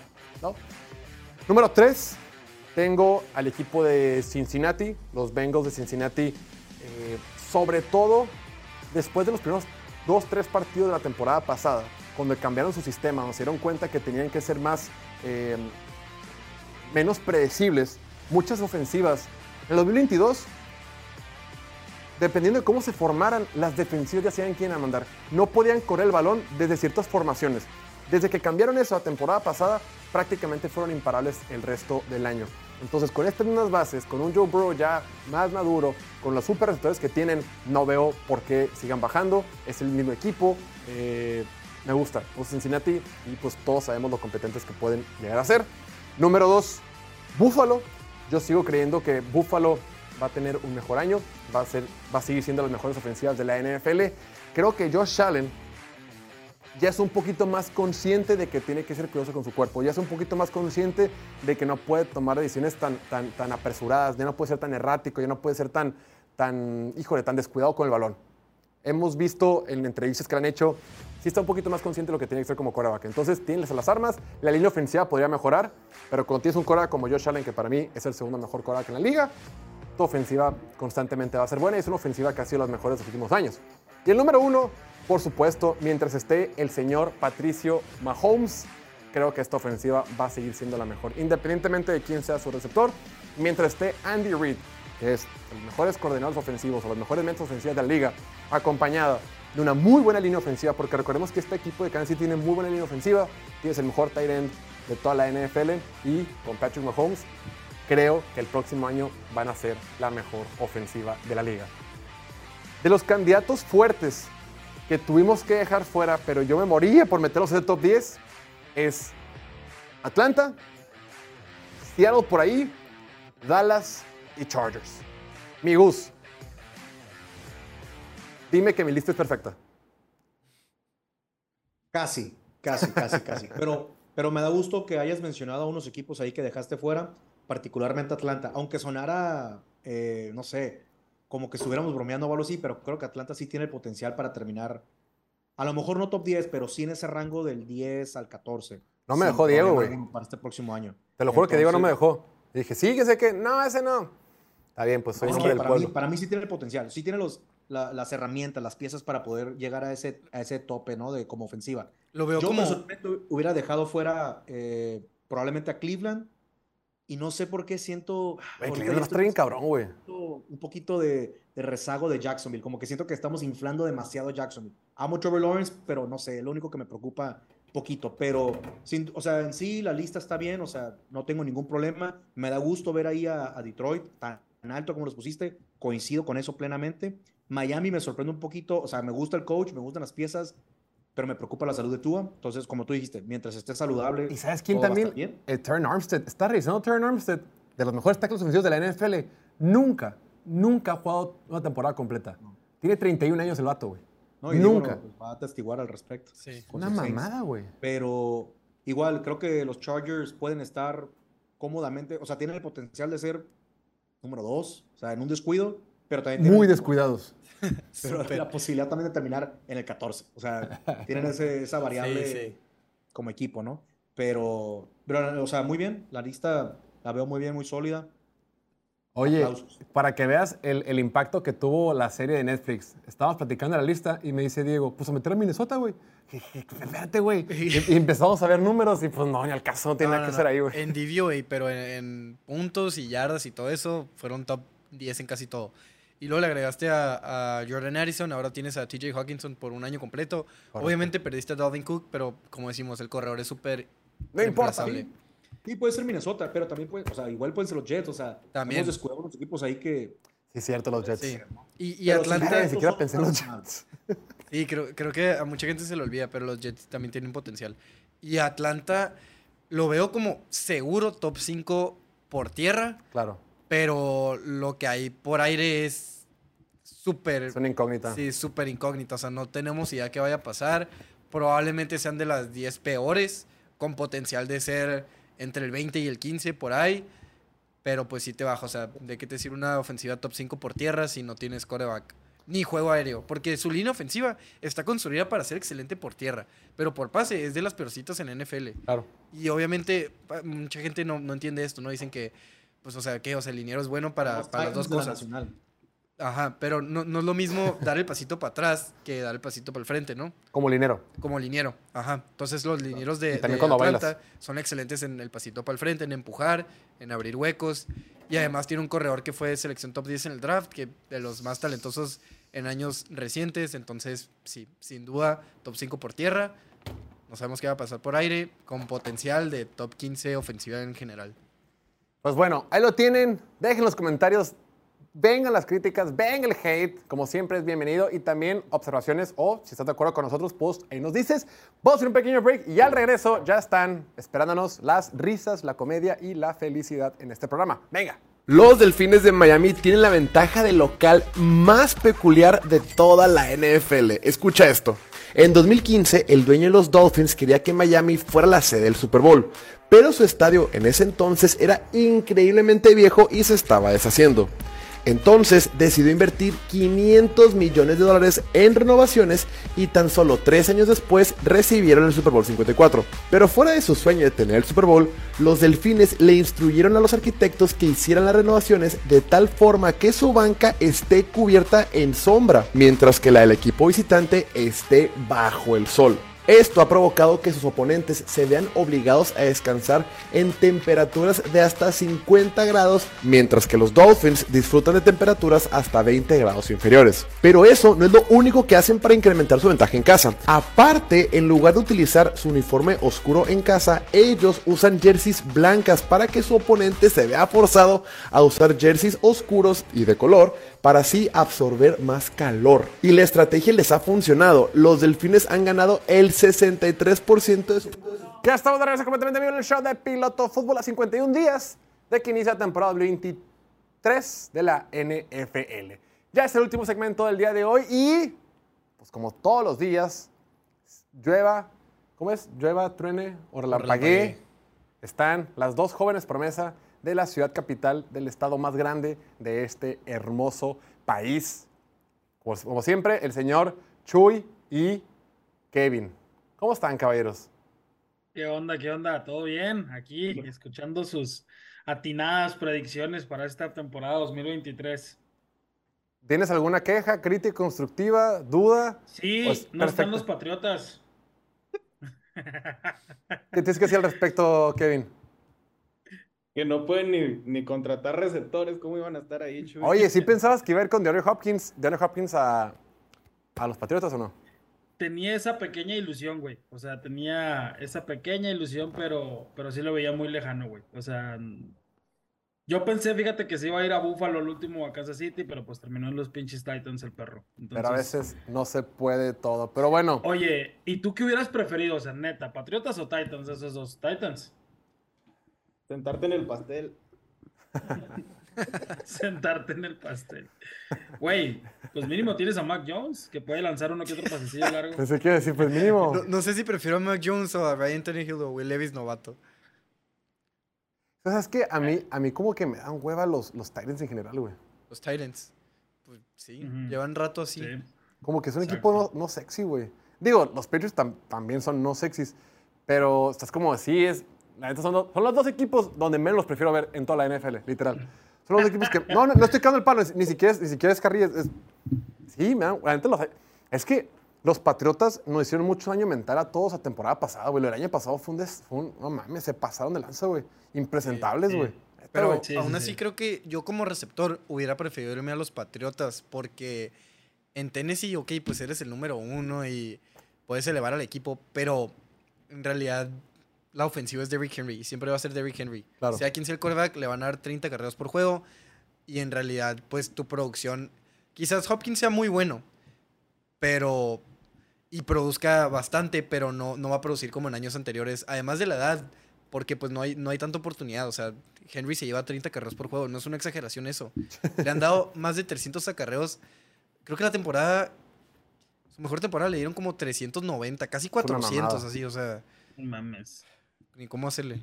Como 400 pasteles. Pero bueno, eh, ahora sí, vamos a poner las imágenes que tienen preparadas. Adelante. Comenzando con la noticia de Andrean de Hopkins, güey. Me, me recordó mucho esta escena de Bob Esponja, güey, de la película que, que dice, oye, a Don Cangrejo, no, hola, me gusta el dinero. Y, oye, de Andre, ¿qué te motivó a elegir a los titanes? El dinero, güey.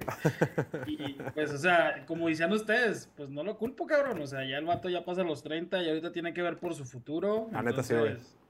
Pues el güey se fue por donde había más lana y listo. Así es, sí, la, la- la neta, güey, tienes esta oportunidad para hacer mucho dinero en Oye. dos años. Huevo, güey. De pendejo no lo haces, Oye. la neta. Y luego de repente, a Es veces que la que... cura para su jefita no es barata. güey. Se congeló. Te estás congelando, que no te oímos. Se está congelando. Es el internet de, de Cuauhtémoc. Tenía, Pero- Estás en la capital de las manzanas. Ya, ya lo perdimos al amigo. Descansa en paz. Bueno, Oye, así Oye. como los Patriotas perdieron a Eric Henry, güey, con este meme, güey. Aquí, digo, a, a Andrew Hopkins, perdón, güey. Aquí está, güey. Este meme es uno de mis favoritos de The Office, güey, esta plantilla. Y pues, cómo no utilizarla, güey. Cuando esa, ese, ese, escena de cuando es de cuando lo hacen eh, eh, eh, co, co regional manager. Sí, al- cuando, al- con- sí, sí, sí, cuando lo hacen asistente a Jim, güey. Y que, que se queda el pinche ahí todo pendejillo ahí viendo. Es una joya, güey. Pero no es Y cuando. se quedaron. Es que hubo un tiempo que los dos eran, eran, general, eran regional managers. No, es que es el, el Michael Scott es el regional manager y el Dwight se inventó una posición que el asistente al gerente regional. Assistant to. the Y regional- luego a este lo hicieron algo así como asistente del El- asistente o, o, asist, o gerente regional asistente, Ajá. que es diferente a ser el asistente del... Es un, un chiste muy difícil de explicar. O sea, es cuando a, Jim lo ponen más arriba en, en la, Ajá. en la escala que, que a Dwight. Y por eso el pinche Dwight se queda ahí todo pendejo, ¿no? Pero sí, pues, la así- neta, yo, yo vi así- muchos fans de los Patriotas en Twitter. Mucha gente sí quería, o sea, como que sí pensaron que Johnny Hopkins iría con ellos, güey. Pero pues Sí. dirían, te vas a quedar queriendo. Y a ver, ese lo vi y no lo entendí, la neta, no te voy a mentir. Por ejemplo, tienes a la pinche albercota, güey, de Andre Hopkins, el mejor receptor, o uno de los mejores receptores de la NFL, y el pinche niño prefiere estar en el balde, güey, en la pinche agua, pero es a lo que me refiero, o sea, los titanes tienen a Lewis y Tannehill, güey, o sea, pinche desaprovechamiento cabrón de Adrián de Hopkins, me explico. O No, sea, no coincido, ¿eh? ahí no comparto, no- no. Déjalo ir, Chuy, déjalo ir. Sí, sí, siento que no, no están escogiendo, ya, ya tenían a Tannehill, güey. ¿No? por eso.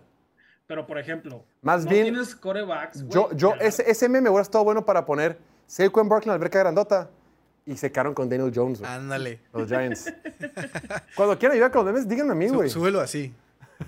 Lo voy a, lo voy a hacer y lo voy a subir nada más por ti, güey. Eh, pero no, pero bien, bien. Para, Se agradece el para esfuerzo. darte gusto. Es que ese se me ha sentido el, el que es un Ferrari, un pichicarrazo en una casa toda fea, ¿no? Simón. Ah, el que es el Bugatti. Sí, sí, sí. bueno, totalmente. sí. Oye, pasaste así de me- lanza, güey. Así me quedé yo, güey, literal. Así me quedé cuando escuché, güey, que pinche de Andre Hopkins, cuando vi la noticia. Y pues ni modo, ni hablar, ¿qué vamos a hacer? Güey, era nuestra oportunidad para tener una estrella, güey, en la ofensiva. En el equipo. Y, Oye. y, y en el equipo, güey, sí, güey. Y la dejamos ir, güey. No mames, Oye, o sea. Oye, Chuy, pero es que los Patriotas no tienen la cura para la ceguera de su jefita, güey, por eso no se quiso ir para allá. Verga. Ah, y en los pinches titanes, sí, güey. No te pases de verga, güey. Chuy, ¿quiénes eh, son los tres mejores jugadores de los Patriotas ahorita? Verga. Nadie, güey. Así, si tuvieras que hacer un video promocional o algo así, ¿a quiénes pones? Defensivos, güey. Mac. Jones, ay, no sé. a nadie, güey. ¿A Bill Belichick, no? No hay nadie, güey. A Bill No, Bill pues a Matt, a. Matt Judon, ¿no? A Robert Ah, Kraft. Güey, o sea, no tenemos a ni un Pro Bowler, güey. No tenemos a nadie ahorita, güey. O sea, Pues eh, Gilmore nomás, lo- la neta. Oye, eh, eh, Stephon Gilmore, güey. Christian González. Bueno, pues vamos a ver cómo le va a esta Un primera liniero blanquito, güey, barbudo, Chuy, nada. Mira, de la defensiva, la neta, nomás puedes poner a Matt Judon. Y de la ofensiva, pues forzado, pones a Juju, güey. No, eso está forzadísimo, güey. Ah, pero ¿quién más No pones, güey? O sea, bueno, Por eso Hunter, te digo, o sea, Mac Jones, ¿sí fuera Mac No, Jones? Mac Jones porque es el coreback. Ajá. ¿A quién pones en los boletos? ¿A quién pones en los promocionales, en los folletos? De que si te, si te traen un folleto, Mac temporada Jones 23. Un gafete de Mac Jones con Judon, Judon. Matt Jones y Yuyu, güey. Los Sí, tres. Verga, qué triste, güey. Eso es lo que te digo, o sea, era nuestra oportunidad para tener una superestrella y la dejamos ir. Pero bueno. Y pasando al tema de los corredores, güey, que pobrecitos cada vez los siguen denigrando más, güey, mientras que a los receptores pues les va mejor. Aquí está ejemplificado, güey, cómo a Superman todo el mundo lo mama, todo el mundo quiere con él.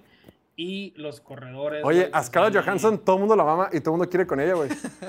No, no, no, pero en esa Pero esa versión de Scarlett Johansson no. que la que sea, güey. Oye, güey. Eh, y pues así están todos los corredores, güey. ¿Qué va a pasar con ellos? ¿Qué, qué, Con ellos. qué va a pasar, güey? O sea, en un futuro, güey, ¿qué va a hacer la NFL, güey? O sea, sin corredores, o sea, ya, ya agarrar a cualquier cabrón, ¿no? Es un péndulo, güey. Es un péndulo. correr. Eventualmente van a regresar, güey, pero están... No, y cualquiera quisiera 10 millones al año, ¿no? Sí, O sea, de que va a haber, va a haber. claro, güey. Van a poner a va? todos los cracks que corren, güey, de corredor, yo creo. A todos lados. Oye, y aquí está, güey, el morrillo, güey, que lleva 17 años entrenando para ser running back, güey, de la NFL. El morro ya, ya está en colegial, el güey, igual que Patrick Mahomes, lo pusieron desde pinches cuatro años con entrenador personal para ser corredor, y, y resulta que está pasando esto. ¿Qué haces, güey? Te vas a la pinche.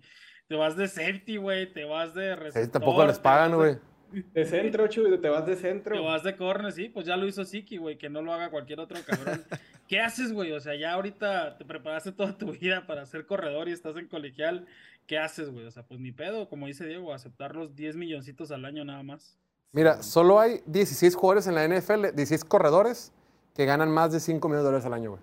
Y, y unos son novatos, ¿no? Todos los demás so- ganan menos de 5, güey. Que los nombre el Diego.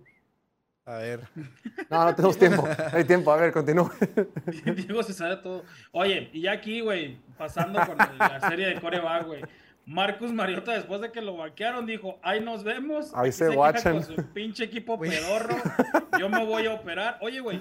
O sea, y todo el contraste bien cabrón porque toda la pinche serie de que no, yo comprometido y la verga, güey, todo lo, lo van poniendo como un güey bien comprometido. Y al último, cuando lo banquean, dice, ¿saben qué? Ahí nos vemos. Yo no estoy para hacer banca de este cabrón de Desmond Rider, así que nos, me voy a operar, güey. O sea, Sí. to- Es que se les acabó el presupuesto para pintarle el cabello, güey, lo canoso cabrón, güey, pobrecito, güey, ya sé. Pinche vato parecía de 39 años, de 40, güey. Aquí está, güey. Después, los Falcons des- con Mariota des- en los vestidores después de cada partido, güey. ¿Viste el- después del juego contra Carolina que la tiró así de espaldas. del pero piso, güey? ¿Esa madre sí fue intercepción o lo, lo marcaron abajo? Lo marcaron abajo, pero sí, sí interceptaron, Oye. pero fue, fue incompleto. Digo, ¿Cuál fue sack. El, Sí. Fue el de los Saints, ¿no? Que ya nada más necesitaba hincarse el cabrón, güey, o alguna, No, alguna no, no, no, se le cayó. No. Ah, bueno, sí, Fue en, los- en la de semana los 1. primeritos, sí, de en la semana 1 primeritos. fomblea. Salió el fumble, ajá. Ajá. Sí, y sí, contra sí. Seattle fomblea y por poco pierden, güey. Sí, sí, sí. O sea, el cabrón estaba mal de madre, güey. Y todavía Oye, se emputa porque lo banquean. Güey, ese Marcus Mariota lo tenían más amenazado que a Michael Vick los de Pita, güey. No mames. Oye, aquí lo que comentaban, güey. Yo antes de ver coreback. Ya suban güey, esa te- foto, güey. Está pasa de lanza, güey. Kirk Cousins es un pendejo. Yo después de ver coreback, te amo, Kirk Cousins, te mereces un Super Bowl. La neta, sí, güey. Yo ya lo respeto un chingo. Ya la suban, suban esa, güey, para subirlo también. Sí, sí, sí, güey. Lo, respeto un chingo, güey. Y, y el vato todo lo que hace, o sea, piensas que era un pinche don, ¿no? Que, que el güey pues nomás jugaba por jugar, pero no, la ambición que tiene, güey, todo el empeño que le mete, dices, Sí, a la madre. El, huequito, que pega, el huequito que tiene en su casa para el trofeo, güey. Sí, cabrón, güey, güey. pobreci- pobrecito, güey. Ahí el Y güey. ves a Mahomes, el Mahomes ya con dos, ¿no, güey? Le son acá. Y MVPs y un chingo de cosas. Güey, se lo, lo tiene que ganar. El güey que propuso a Mariota para la serie de coreback, güey, no debía hacer eso. Güey, te duró cinco episodios, güey. Te duró cinco putos Y al final, y al final porque dicen, ya firmó con, con Filadelfia, güey. ¿Sí y viste? ya pasan a ella, pasan a ella, a, a él y a su morra y a su morrillo. En ¿no? pinche Hawái, ¿no? Ahí va toda la Sí, producción ya. de Netflix a Hawái para grabar. Ah, bueno, ya me voy a Filadelfia, güey. Para grabar, tre- oye, lo hubiera grabado con un pinche iPhone 14, no mejor, güey, y en vez de mandar a toda la racita para allá, para Hawái. Pero no, oye, ojalá y la segunda temporada ya firmen a un cabrón que mínimo se quede los, los ocho episodios o los que vayan a hacer, güey, no mames. ¿Quién te- Sí, por eso creo que Baker Mayfield no puede funcionar, puede que no funcione. Pero, pero funcionó, o sea, Y aquí, güey, yo bien marihuano viendo la serie, imaginando que estoy con Mahomes en su casa, güey. Güey, pinche caso, no, no, güey. El vato ni la va a aprovechar, güey. Bueno, a lo mejor en, en- en ya fuera de temporada, pero, güey, echando ahí la reta de básquet, la reta de golf, güey. o- güey, pero ni, ni puede jugar nada. O sea, su contrato tiene algo de que. Bueno, Golf creo que, que golf sí, pero va- puede jugar básquet. Porque no, no lo dejan esquiar, no lo dejan, obviamente, aventarse de poder, paracaídas, n- ninguna cosa que lo ponga en riesgo. de- Básquetbol, Pero- porque, porque al brincar te puede lastimar, güey. Ajá, por eso. Güey, pero por algo hizo la pinche que está en su casa, güey. Para no sus mames. compas. Pues sí. Para sus compas, sí, para su carnal, güey. Y aquí está, güey, Patrick Mahomes con el tobillo lastimado, güey, ganando un Super Bowl. Otros con el tobillo lastimado, salen llorando, güey. Y tiene que entrar Bailey Zappi ahí a, a- a ahora sí que a jugar con las papas, a rescatar las papas del fuego, güey. O sea, eso te dice todo, güey. La pinche serie, Mahomes se lastima y no, güey, quiero entrar, quiero entrar, quiero jugar, güey. Nadie me va a sacar de ese partido. Otros güeyes les pegan y eh, ya mejor se La van a cara, banca la y- cara de Mac Jones. Sí, bien lloroncillo, güey. y era lo mismo, güey, que tenía Mahomes, fue un 15, güey. La no neta, una Mac. Jones necesita salir en la serie de quarterback para que ya lo queramos, güey. Si no, nunca lo vamos a querer, güey. Neta, güey. Es que sí, No. tienes, tienes que hum- humanizar a los, a los quarterbacks. Güey, para- No lo quiere ni su entrenador, güey. ¿Qué lo vamos a andar queriendo nosotros? No lo quiere ni su equipo, güey, no mames. Oye, pero sí, güey, ya en conclusión, todos queremos que Kirk Cousins ya, ya gane un, un- un Super Bowl por lo menos. insisto, que la serie se llama, se hubiera llamado ¿Cómo enamorarte de Kirk Cousins en ocho episodios? güey. en ocho capítulos. Completamente. Pues ¿Y bueno. ¿Cómo odiar más a la esposa de Mahomes? A la madre, güey. En el, en el 7 y en el 8, güey, creo, yo creo que fue muy adrede, güey, que querían hacer que lo odiáramos, güey. Neta, güey. Le- Neta la ponían simplemente cuando gritaba. Pinche vieja gritona, güey. Mames, güey. Siempre se necesita un villano, güey, en las series. Sí. Sí, siempre se neta sí, necesita güey. un, un antagonista, güey. Yo creo un que sí fue ese pedo, güey. Pues, raza, nosotros como Marcos Mariota ya nos vamos. Tenemos que irnos a sacar el tiempo. Muchachos, muchísimas gracias. Muchas gracias también al buen Gustavo por conectarse desde la ciudad de Tijuana, Kevin y Chuy desde Chihuahua. Nosotros nos vamos, pero volvemos el próximo jueves. Jueves a las 5 de la tarde en punto, hora del centro de México. Nos vemos para otro episodio del show de Piloto de Fútbol en vivo. Ahora, ya faltan 51 días para que arranque la NFL. Esto ya está, entonces no olviden suscribirse para que les llegue todo el contenido que preparamos para ustedes. Nos vemos el jueves, que tengan excelente martes, pórtense bien, cuídense mucho y hasta la próxima. Venga, ah, perdón, no te vayas. Agradecer como siempre a todos los que estuvieron, también Diego, no lo mencioné, a Gustavo, Chuy, Kevin y a la producción, aquí Viri, Dante y el buen Noel en el trabajo de cámaras. Nos vemos ahora sí, el próximo jueves. Chao.